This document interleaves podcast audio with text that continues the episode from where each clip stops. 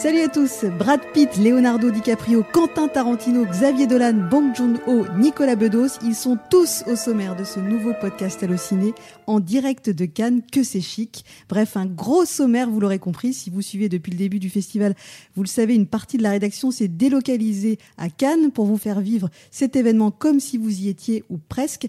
Je suis Brigitte Baronnet et j'ai le plaisir d'accueillir Laetitia Ratane, salut. Bonjour. Clément Cuillet, salut. Salut et Corentin Palanchini. Salut. Salut.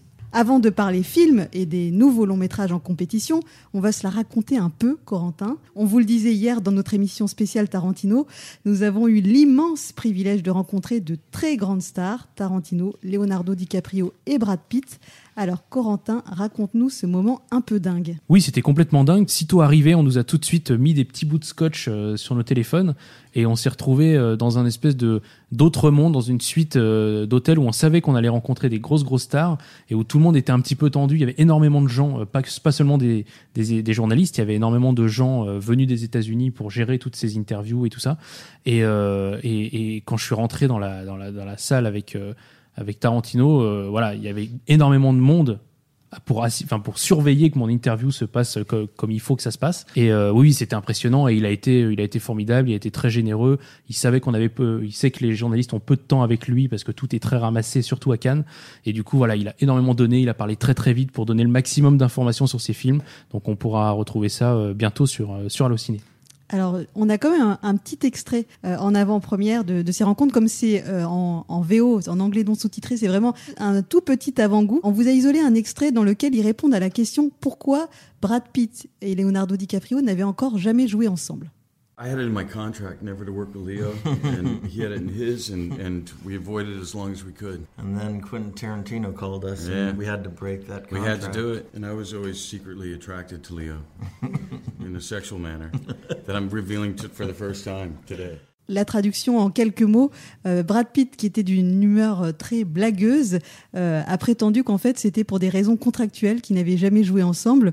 Et après, euh, toujours très blagueur, il a ajouté que en fait il était attiré sexuellement, oui il a bien dit sexuellement par Leonardo DiCaprio. Donc voilà, du grand n'importe quoi. Oh ils en font des tonnes. voilà, ils en font des tonnes et la preuve qu'ils en font des tonnes et que tout ça est très préparé, j'ai demandé à la journaliste qui passait juste après moi si euh, ils avaient fait telle et telle blague et tiens, aux surprises, ils, avaient fait, ils avaient fait exactement les mêmes blagues. Euh, ah. alors je ne sais pas quelle question elle avait posée, mais probablement plus ou moins les mêmes, hein, puisque c'était une question évidente.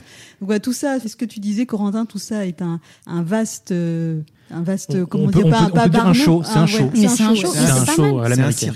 Mais c'est pas mal de faire ça. Enfin, ça m'est, ça m'est venu à l'esprit aujourd'hui. D'habitude, je trouve ça justement euh, très agaçant d'avoir des discours tout préparés. Et en même temps, je me dis, au moins, ils ont la bonne réponse au lieu d'hésiter et de faire perdre du temps à tout le monde. Si en plus ils prévoient des petites blagues, moi je suis pour. Hein, oui, non, mais en tout cas, ce qui est drôle, c'est que on a l'impression que tout ça est très spontané. Et puis, il y a toujours ce truc où on est un peu perdu. On se dit, c'est spontané ou tout ça est préparé? Acteur studio. oui, voilà. Ils te mettent le doute parce que l'acteur studio. Ce sont de bons acteurs. Mais, en tout cas, ils ont l'air complices et où ils jouent bien la complicité. Ça, ça, place, ça passe s'il y, a, s'il y a quelques journalistes français et quelques journalistes internationaux. Mais s'il y a beaucoup de journalistes français et que la réponse est tout le temps la même, ça fait un petit peu. Euh, mm. Surtout sur un truc aussi, euh, aussi pointu et amusant que ça. En même temps, la réponse est drôle. Et j'imagine qu'ils sont beaux quand même. Ah bah oui, oui, oui. Alors, bah, donc oui, on s'est, on s'est partagé le, boulot avec euh, Corentin parce que bon, c'est, c'était quand même une épreuve. C'est très dur, oui. Effectivement, j'ai eu droit de, de, partager 4 minutes en tête à tête avec ces deux. Alors, oui. à regarder les rushs, tu as eu 3 minutes 34. Oh là là, 3 minutes 34. Très exactement. Oh, oui, mais alors ils n'ont pas compté un peu court. Ils ont pas compté le moment où ils m'ont serré la main, peut-être. Alors ça, c'est ça j'ai apprécié parce qu'il y a quand même des, des, stars qui ne qui ne souhaitent pas euh, de contact direct mm. avec euh, les journalistes et eux m'ont tous les deux serré la main au début et à la fin très poli. Et Brad a eu cette coquetterie de se présenter. Non, mais sérieusement, est-ce que Brad Pitt a besoin de se présenter Donc, qu'est-ce que, j'aurais dû faire Yeah, I know. non, non, c'est un peu ridicule ce truc de, de se présenter malgré tout. Mais, mais non, mais c'était, des interviews très très sympas. Mais c'est vrai qu'il y avait, il y avait tout le décorum d'interviews classiques avec des stars américaines, mais poussé au paroxysme. Mm. C'est-à-dire que là, on nous a, une fois l'interview terminée, euh, ils ont récupéré les rushs et ils les ont contrôlés. C'est-à-dire mm. au-delà de juste voir si ça avait bien fonctionné l'interview, comme ça arrive très souvent dans ce genre d'interview. Là, il y avait vraiment les attachés de presse, euh, enfin les attachés directs de Brad Pitt et de Leonardo DiCaprio qui regardaient les rushs et Tarantino aussi, pour vérifier que tout ça était bien, qu'il n'y avait pas eu de questions déplacées, qu'il n'y avait pas eu de moment de malaise, que tout ça était validé. Et une fois que tout ça était validé, on récupérait nos précieux rushs. Euh, et ça, c'est vraiment quelque chose que, auquel j'avais jamais assisté euh, juste avant. Et je ne crois pas que tu l'as précisé, mais quand on est arrivé, donc on a eu des consignes, pas de questions personnelles et pas de questions sur l'affaire Weinstein. Oui. Pas de MeToo, pas de, pas de Weinstein. franchement, en trois minutes, tu as envie de poser ça comme question. Non, Et euh, alors l'autre truc sympa que j'ai auquel j'ai pu assister en attendant que mon interview commence. Alors déjà en plus ce qui était très sympa c'est qu'ils avaient recréé le cadre de l'inter de l'interview qu'on voit dans le film donc avec les espèces de de chaises hautes comme sur les tournages et en fait moi je suis passée juste après une pause technique des acteurs hein, petite pause pipi et mhm. donc euh, avant qu'ils euh, ils viennent rejoindre leur chaise non mais sérieusement c'était c'était la, oh, la, pause pipi non. oui. DiCaprio non plus. en fait c'était drôle parce qu'ils ont une petite retouche maquillage et avant de revenir en fait ils étaient ils étaient étaient en train de, de, plaisanter tous les deux et de regarder des vidéos sur leur téléphone, en train de se marrer. Euh, je sais pas, ça devait être, euh, je sais pas si c'était un lolcat ou quoi. Mais... C'était le dernier fanzone, je crois. ça leur donne un côté euh, plus plus simple aussi de se dire, mm. bah eux aussi entre entre deux trucs de boulot, ils aiment bien se, se détendre en, regarder, en regardant des vidéos à la con sur leur téléphone. alors un dernier mot quand même sur cette rencontre, c'est qu'on avait une question d'un internaute sur Twitter et je le rappelle, vous pouvez nous envoyer des questions sur les réseaux sociaux ou sur sur notre site. Alors cet internaute nous demandait euh, si c'était vrai que Tom Cruise avait été prévu à la place de Brad Pitt pour ce film de Tarantino. Et il posait également une autre question sur la longueur du film qui est de 2h45. Est-ce qu'on sait si c'est le final cut qui a été présenté à Cannes ou s'il va y avoir une retouche pour la sortie? Alors, euh, je vais commencer par répondre sur le montage. C'est que on ne sait jamais si un film va être remonté euh, postérieurement à sa présentation à Cannes, jusque avant, euh, les nouvelles projections qui vont être montrées à la presse, avant que le film ne sorte. Euh, c'est-à-dire que le film sort euh, début juillet. si le film a été remonté depuis Cannes, on le saura quand il y aura des projections de presse, à ce moment-là, généralement, c'est pas annoncé avec tambour et fanfare euh, juste avant. Ça reste plutôt secret. Euh, parfois même, c'est la découverte en salle, c'est-à-dire que les, certains journalistes qui vont revoir les films mm. après le festival vont les voir quand ils sortent en salle et se disent mais c'est pas la même version mm. que j'ai vue, etc. Donc la vérité, c'est qu'on ne sait pas. Mm. Mais c'est en tout cas, on a vu un produit fini avec un générique. Voilà, exactement. Le générique n'était pas, je crois, à 100% complet parce qu'on n'a pas eu les crédits, si j'ai bien fait attention, on n'a pas eu les crédits des films qui sont montrés dans le film, les vrais films dont les extraits sont montrés dans le film de Tarantino. Donc peut-être que c'était pas entièrement terminé de ce point de vue-là. Après, euh, voilà, Tarantino m'a dit qu'ils avaient coupé euh, pas mal de pas mal de choses. Euh, donc on peut pas toujours pas spoiler, mais voilà, des scènes dans le dans, dans, le passé du personnage de DiCaprio notamment. donc Peut-être qu'il y aura des directeurs cut et tout ça, ou peut-être un, petit remontage, mais on ne sait pas. Mais ça fait, excuse-moi, hein, mais ça fait toujours Tarantino m'a dit. C'est bon. Ah, c'est bon. Ah, bah, demain matin, quand tu vas te réveiller, tu vas dire Ah, mais il m'a dit. Non, mais t'aurais pu, aurais pu dire Quentin m'a dit. Oui. ou Quentin. Ou Cutie. Euh, et donc, l'autre question sur Tom Cruise, alors là, on n'a pas la réponse, mais ça semble en tout cas crédible que Tom Cruise. Euh, oui, parce que mm. ça, semble crédible, parce que déjà, le, le, personnage de, de, Brad Pitt étant un cascadeur, euh, c'est vrai que ça, fait, ça fait sens de demander à Tom Cruise, qui donc continue de faire ses cascades lui-même, euh, voilà, toujours. Après, moi, ma théorie qui vaut ce qu'elle vaut, c'est que peut-être qu'ils ont été en contact, Tarantino et, Tom Cruise, mais que moi, je vois bien euh, Tom Cruise qui est qui est très dans l'ingérence, qui coproduit la plupart de ses films pour justement avoir le contrôle de, tout ce qui se passe dedans. Je vois mal Tarantino lui dire bah oui, tu auras le contrôle de mon film, voilà. Donc Bon, moi je pense que si ça s'ils sont vraiment vus et que ça a bloqué, je pense que ce serait plutôt sur un truc comme ça que sur juste le personnage ou mm. voilà. Mais c'est c'est juste uniquement ma théorie. Alors encore un tout petit mot sur les rencontres et puis après on va rentrer donc euh, dans les dans le vif du sujet avec les films en compétition. Euh, Clément, toi tu as rencontré un des sérieux prétendants à un prix. Hein. Il y a un très bon ah buzz autour du film Parasite. C'est vrai, c'est vrai. Donc tu as rencontré son réalisateur. C'était comment? C'était comment? C'était c'était très sympathique. C'était Bong Joon Ho. Et là euh, deux salles, deux ambiances. Hein. Là c'était pas du tout. on t'a pris ton téléphone. Pas du tout, pas du tout d'ultra sécurité. là c'était vraiment à la cool. J'ai pris ma petite photo pour les réseaux sociaux. Euh, c'était à la fraîche, on était sur la terrasse.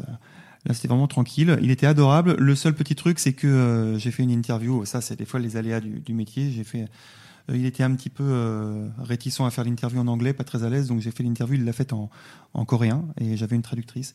Et c'est toujours ce moment un peu particulier quand tu te retrouves devant un acteur ou un réalisateur dont, dont, tu ne connais fiche trop rien à la, à la langue, hein, j'ai envie de dire. Euh, moi, je ne connais aucun mot de coréen, bien sûr. Et enfin, bien sûr. Et, euh, et donc, euh, bon, c'était c'était un petit peu bizarre. Tu le regardes, tu fais oui, oui, oui, oui. Et puis ensuite, t'attends la, la traductrice et tu fais ah oui, ah oui, oui, oui, oui. oui bien, c'est bien ce que j'avais compris.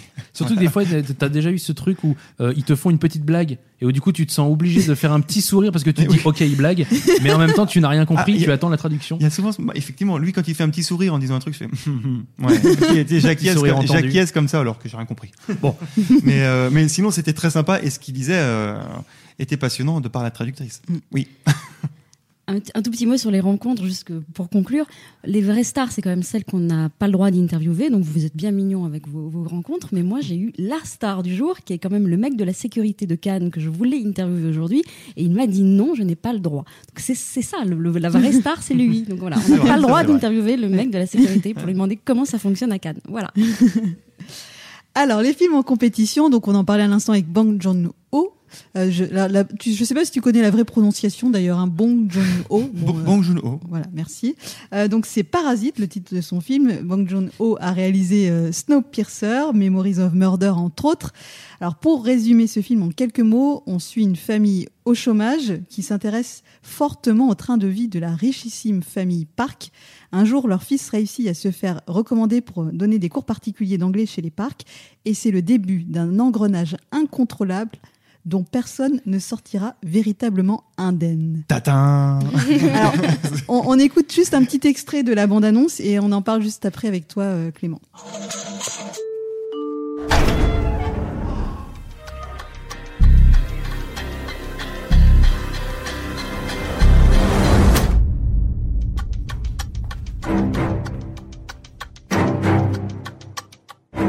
풀타임으로 수업 어떻게 하시는지.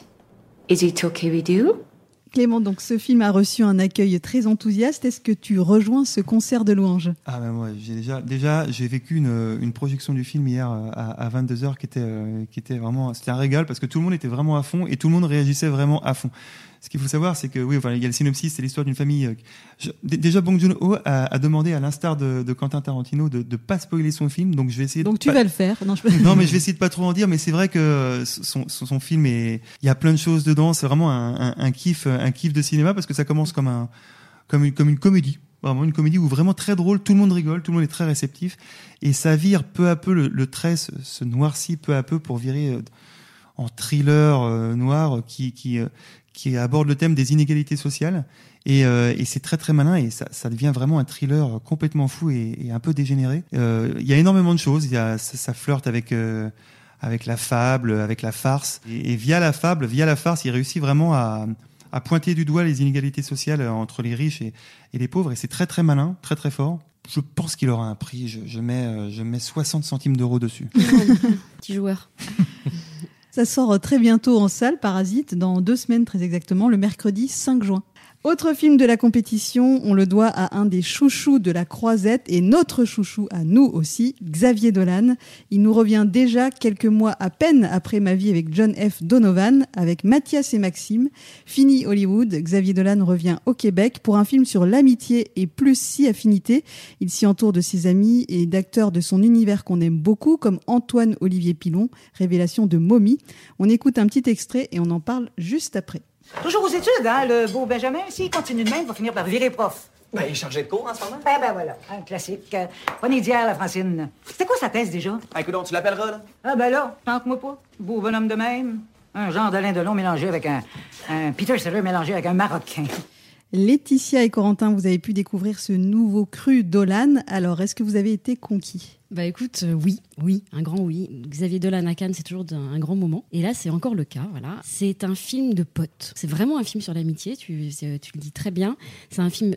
Et plus si affinité, comme tu dis, c'est-à-dire que c'est un film de potes, pas de ceux qui vont, euh, comme on se disait avec Corentin, en soirée, mais de ceux qui refont le monde, qui se disputent, qui s'aiment, peut-être même un peu trop. C'est vraiment un film très, euh, très joyeux. C'est un film dont les personnages s'interrogent sur eux-mêmes, sur l'amour, sur ce qu'on peut être ou ne pas être. Voilà, c'est un film très, très, très joli. J'en parle encore après, mais je te laisse un petit peu dire des choses. Ouais, tout. bah, euh, moi, vous savez, moi j'aime bien parler de, j'aime parler de réalisation. Alors, je, je- Mmh, une fois n'est pas ouais, coutume, je vais ouais. parler de réalisation. Euh, Xavier Dolan, là, il- je trouve qu'il revient avec un, avec un film qui, qui, a une mise en scène euh, beaucoup moins stylisée que ce, dont il nous avait habitué euh, ces derniers temps. On est moins dans le dans les moments un peu clippés, euh, un petit peu un petit peu nerveux, un petit peu très rapide. Là, il prend son temps. là, il montre, il montre vraiment les personnages et, son cadrage est beaucoup plus sur les acteurs qui sont ses vrais amis dans la, dans la, dans la vraie vie. Et il, il filme au plus près et il, il essaye justement de qu'on soit avec eux, qu'on fasse partie de ce groupe euh, tout en étant invisible puisqu'on est des spectateurs mais euh, voilà il, a adapté euh, il a adapté sa mise en scène et je trouve que ça colle plutôt bien à son sujet. Oui ça ressemble vraiment à Tom à la ferme c'est ce qu'il disait lui-même et ça c'est vrai ça se vérifie. Pour revenir sur ce que tu disais sur le, au plus près des acteurs lui il se met en scène et il se met en scène sans concession. C'est très très beau à voir. Euh, il n'a pas le beau rôle, il n'a pas le mauvais rôle, il a le bon rôle. Je me, suis, je me disais ça à un moment donné, je me suis dit, tiens, mhm. quand il a choisi, bon, il a dû quand même choisir entre les deux héros. Et il est vraiment très bien à sa place. Voilà. Et vraiment, vraiment, on sent que dans ce film, il a trouvé sa place d'acteur-réalisateur. Je crois que c'est la première fois que ça me semble aussi évident. Oui, c'est vrai. En plus, il se, j'allais dire, il se grime. Il se grime pas, mais il se met une, une, tache de vin euh, sur le ah visage. Son personnage a une tache de vin ce qui part de l'œil, euh, de l'œil droit jusqu'au milieu de la joue. Et en fait, on, on, sent que ça lui, ça lui sert à se cacher, à se cacher en tant que Xavier Dolan pour être vraiment euh, le maximum, pour qu'on le spectateur oublie un peu que c'est Xavier Dolan qui se met en scène et qui joue et qui fait le montage et qui fait les costumes et ce, à quoi il nous a habitués, pour montrer vraiment qu'il joue un personnage. Euh, et en plus, ce qui met, comme toujours chez Xavier Dolan, c'est plein de paradoxes. C'est-à-dire que oui, il joue un personnage, mais en même temps, il fait tourner ses vrais amis. Donc euh, c'est c'est particulier. Il y, a, il y a un micmac entre entre sa vie réelle et une histoire fictionnelle à 100%. Donc c'est très particulier. C'est marrant que tu dis ça parce que je me faisais la réflexion en me disant que chez lui, justement, tout a du sens, ou plutôt du cœur. Et là, on mm. sent, c'est pareil, que tout est un peu. Il y, a, toujours du vrai et des vrais choix. Et, tout est, rien n'est gratuit dans ce qu'il fait. Et ça se sent vraiment dans ce film. Et juste pour finir, parce qu'on pourrait en parler des heures, il y a aussi vraiment ce, bah, cette histoire d'amour qui est euh, magnifiquement. Euh, amenée euh, tout en douceur. Il y a une et il y a, un moment donné, sans, sans trop spoiler, une scène intense autour de l'amour où je, trouve qu'il met exactement la dose nécessaire, euh, ni trop peu, ni trop, ni trop.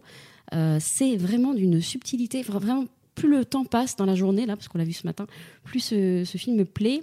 Et euh, un petit mot sur les mères, toujours, parce que les mères chez Xavier Dolan, alors là, bah, elles sont toujours un petit peu. Là, c'est des mères un peu euh, empreintes de folie douce, on va dire, un peu faux folles. Mmh. Et, euh, et, ça souligne aussi un écart de entre les générations, qui est très, très bien fait aussi dans le film, avec un, un écart. Enfin, il, il, nous montre un peu la différence entre trois générations, donc les mères, sa génération à lui et une génération un peu plus jeune, avec aussi le langage qui est différent, la langue qui est différente. Voilà, donc il est vraiment. Euh, il réfléchit. Il y, a, énormément de thèmes. Voilà, c'est très très riche. Et c'est un film très pudique aussi. Et, parce qu'il est pudique, le moment, les moments qui sont des moments de tension le sont d'autant plus. Parce que le reste du film est très posé. Et du coup, quand ça pète, ça pète vraiment. quoi.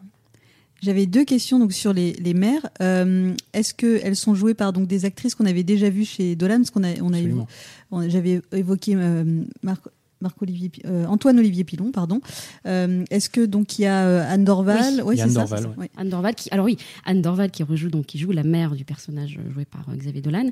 Et plaisir cinéphile, il se retrouve à se disputer une scène de dispute de folie à l'image de J'ai tué ma mère. C'est c'est génial. Je repensais à ça, je me dis ouais c'est pas la même, voilà que de chemin parcouru. Il, il, s'autocite presque alors non? C'est ça un bah, Je sais même pas, je sais même pas. Oui, oui. Quelque part oui, et, et Presque quelque part, est-ce qu'il ferme pas le cycle aussi Exactement. Ah il apporte autre chose. Voilà, il va plus loin, il va plus loin que ça. Et euh, dernier mot parce que je sais que ça te fera plaisir. Enfin, tu avais peut-être une autre question aussi, mais c'est la musique. Oui, bah voilà, ah bah ça. Ah parce que vous parliez de, du côté euh, moins clippé, mhm. mais euh, chaque, chaque, fois il a des, des musiques intéressantes. Et là, récemment, ils ont repassé juste la fin du monde où il y avait quand même des chansons très fortes là à la télé. Ils l'ont repassé. là, est-ce qu'il y a des, des chansons en sortant, on se dit tiens, celle-là, elle va rester un peu comme on, on évoquait d'ailleurs hier pour Tarantino? Il n'y a, a, a pas de moment où la musique. Justement, je te parlais de moins de moments clippés. Il n'y a pas de moment où euh, vraiment le morceau reste. La seule chanson que j'ai reconnue, enfin, chanson française, attention, euh, que j'ai reconnue, euh, c'est une chanson de, de Serge Reggiani qui s'appelle Il suffirait de presque rien. Voilà. Et c'est une chanson sur, sur une relation entre un, quelqu'un d'âgé et, avec une, jeune femme beaucoup plus jeune. Euh, voilà, il s'est dit, il suffirait de presque rien pour que je te dise je t'aime, mais euh, tout le monde nous regarde, tout le monde juge notre différence d'âge, tout ça. Il y a ce moment-là où il y a cette chanson, et après il y a des, il y a des chansons plutôt, euh, plutôt anglo-saxonnes, autrement. Et beaucoup, et beaucoup de musique classique, enfin beaucoup de, de, composition, je veux dire. En tout cas. Ah oui, pas de musique classique, mais de composition, voilà, c'est Au piano, il a fait appel pour la, la, première fois à un jeune compositeur qui s'appelle Jean-Michel Blé, euh, c'est euh, oui, je crois que c'est une de ses toutes premières compositions pour une musique de film. J'ai pu entendre quelques extraits. J'ai pas vu le film, mais j'ai pu entendre des extraits. C'était très beau. C'est magnifique. Et euh, oui, il a fait confiance à, à quelqu'un qui voilà qui était plutôt novice dans ce domaine. Et je suis très curieuse de voir le film aussi pour ça. Ah mais vraiment, moi je je suis pas toujours très sensible à la musique de film. Là vraiment, j'étais emballée tout le temps. La musique est parfaite dans ce film, vraiment. Vous échappez à mon imitation de Serge Reggiani. Ah, non mais si tu avais dit que la chanson était Mon vieux, t'aurais peut-être eu droit à ah vieux. euh, alors il n'y a pas de date de sortie pour ce film, mais mon petit doigt me dit qu'il sortira à l'automne. Donc il va falloir s'armer de, de, patience. Euh, ça vous dit, on part à Roubaix Hein, euh, troisième Alors, arrêtez de rire, présent pas peut-être. Ah, il, fait peut-être plus beau que Cannes. Hein. oui, ah, c'est vrai. Alors Roubaix, une lumière, c'est le troisième film de la compétition que nous évoquons dans cette émission. Film français signé Arnaud Desplechin, oui je prononce ça euh, délibérément parce que c'est comme ça qu'on doit dire, avec une très belle distribution, Sarah Forestier, Léa Seydoux, Roche Dizem et Antoine Reynards. Antoine Reynards, on l'avait vu dans 120 battements par minute et il avait eu un César du meilleur second rôle pour ce film. L'intrigue en quelques mots s'inspire d'un fait divers qui s'est réellement produit, le meurtre d'une vieille dame par deux voisines et on va suivre l'enquête aux côtés de Roche Dizem et de son jeune équipier Antoine Reynards. On écoute un petit extrait et on en parle. Bonjour madame. Euh, police de Roubaix. On est ici pour l'incendie qui a eu lieu à côté de chez vous. Vous avez vu quelque chose? Comme j'ai dit à vos collègues, moi j'étais en train de dormir. J'écoutais de la musique. Plus de ça, j'avais bien un coup, donc j'ai rien vu. À part quand ça a explosé, que les chiens ils ont aboyé. Alors Laetitia, tu sors tout juste de la projection. Est-ce que tu avais un avis à chaud? Ah oui, bah, très très à chaud. Bah, j'ai plutôt bien aimé le film. Euh, je, suis, je ne suis pas la plus grande des fans de Desplechin, Desplechin. Desplechin, tu sais c'est perturbant, hein, c'est perturbant. Mais tout le monde dit Desplechin, c'est comme euh, des, des, plats, on devrait dire Desplat, mais ah personne. Donc voilà, Desplechin, vous le saurez. Desplechin, bon voilà, ça, ça, change tout quand même, hein, mais bon, ok. Et euh, du coup, je suis pas extrêmement fan, en tout cas plus trop fan depuis ces derniers films, parce qu'avant j'aimais plutôt bien. Et là, euh, il m'a à nouveau conquise parce que il est, c'est beaucoup moins comment dire, poétique, rêveur, euh, philosophique euh, qu'avant. Là, on est vraiment dans quelque chose de beaucoup plus réaliste, euh, comme on, pouvait le prévoir. Donc beaucoup plus réaliste, beaucoup plus âpre, même si on, en discutera après. pas tout à fait âpre non plus, mais quand même beaucoup plus âpre. Et donc non, je suis plutôt plutôt séduite. Je c'est pas mon coup de cœur de Cannes, hein, je peux pas dire ça. Mais euh, je crois que ce qui me plaît énormément dans ce film, c'est les actes. Ce sont les acteurs. Voilà, la performance des acteurs. Je pense que le film repose vraiment sur la performance des acteurs. Il y a une grande scène, enfin, un grand moment du film qui est une scène de, de garde à vue. Et elle est énorme, et immensément longue. Elle est vraiment très très longue. On, croirait, on se croirait vraiment en garde à vue. Et tout repose sur le jeu des acteurs. Voilà. Je, je te laisse un peu la parole parce que je pourrais pareil en parler non-stop. Et toi aussi tu l'as vu. oui. Euh, euh, alors Arnaud Desplechin, pareil que toi, je suis pas forcément euh, hyper connaisseuse et hyper fan de son univers parce qu'il est assez complexe, assez emberlificoté. Il faut connaître. En fait, comme les films souvent se répondent, euh, si tu n'as pas, euh, tu n'as pas un peu les codes, un peu comme les films de super-héros. Le déplechin euh, cinématique univers. Exactement. Et eh ben, tu peux être un peu largué. Et il se trouve, par exemple, pour les fantômes d'Ismaël, ah oui. je n'ai pas saisi les, les, références parce que il faudrait que je rattrape le cinématique univers de, de, et, de et, il tourne beaucoup plus qu'on ne croit. Hein. Quand on quand on essaye de regarder sa filmographie, on se dit ah mais il y en a plein que j'ai pas vu en fait. Il y, y, a beaucoup de choses. Ouais. et, et donc tout comme toi, ce qui m'a plu, c'est le, côté euh, plus réaliste du film et les acteurs. C'est vrai que s'il y a bien une chose que j'ai toujours appréciée dans les films que j'ai vus de lui, ce sont les acteurs. Mhm. Trois souvenirs de ma jeunesse. Je suis pas dingue de ce film, mais par contre, les acteurs, je me dis tiens, ils mhm. ont vraiment un truc.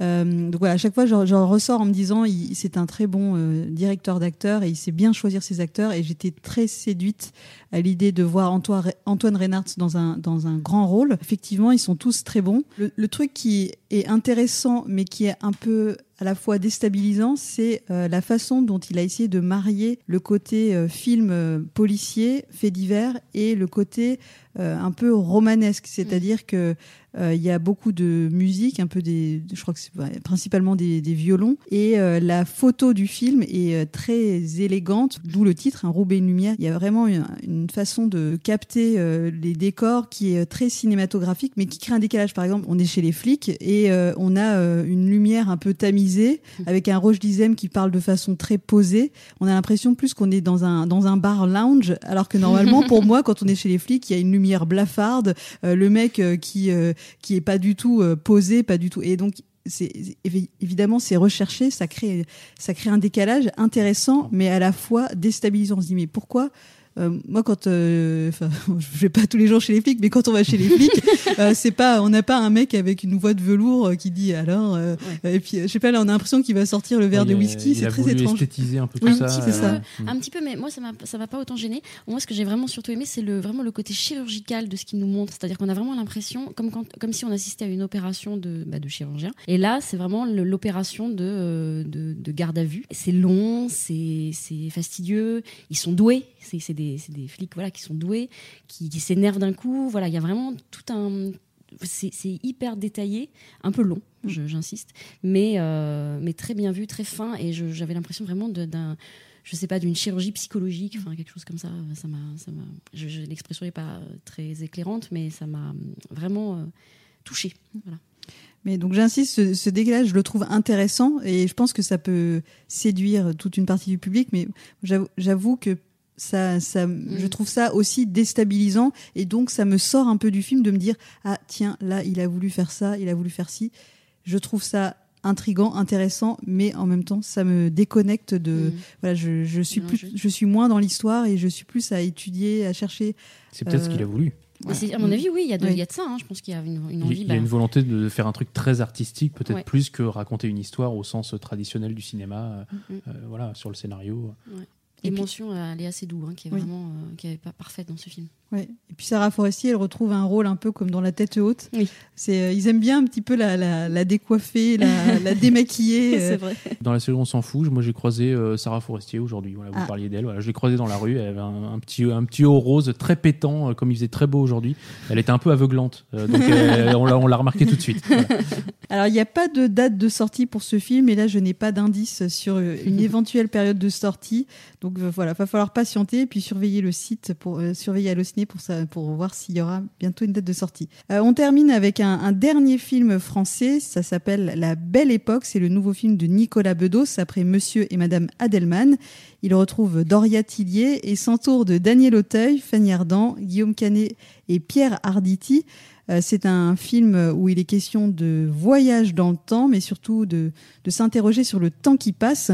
Alors, je suis la seule à avoir vu ce film, donc je vais euh, en développer un tout petit peu. Ça a été euh, présenté par beaucoup comme le, le nouveau grand bain de cette année, le grand bain qui avait été présenté en, en, hors compétition comme ce film à Cannes et qui avait euh, reçu un, un, vif succès. Alors, la comparaison est un peu, euh, c'est pas du tout le même style de film. Comme toujours, c'est les raccourcis. Euh, les Misérables, c'est le nouveau La haine. Voilà, le, le, le, prochain Marvel, ce sera le nouveau Citizen Kane. non, faut, faut arrêter avec ces trucs-là. c'est pas, possible. C'est pas possible. Faut arrêter de résumer des films en, en, disant que c'est des copies ou des volontés de refaire des suites de films qui, enfin, tu vois, si tu dis au réalisateur des Misérables, vous avez fait La haine 2, il va te dire évidemment non. Et on a adoré la haine, mais là, je vous ai pas mm. refait le même film, ça n'a aucun sens. Enfin bon, voilà. Petit coup de gueule, de oui, voilà. Oh, il est énervé là. si ça a été écrit, c'était surtout par rapport au fait que à Cannes, c'est plutôt rare d'avoir des comédies françaises. Mm.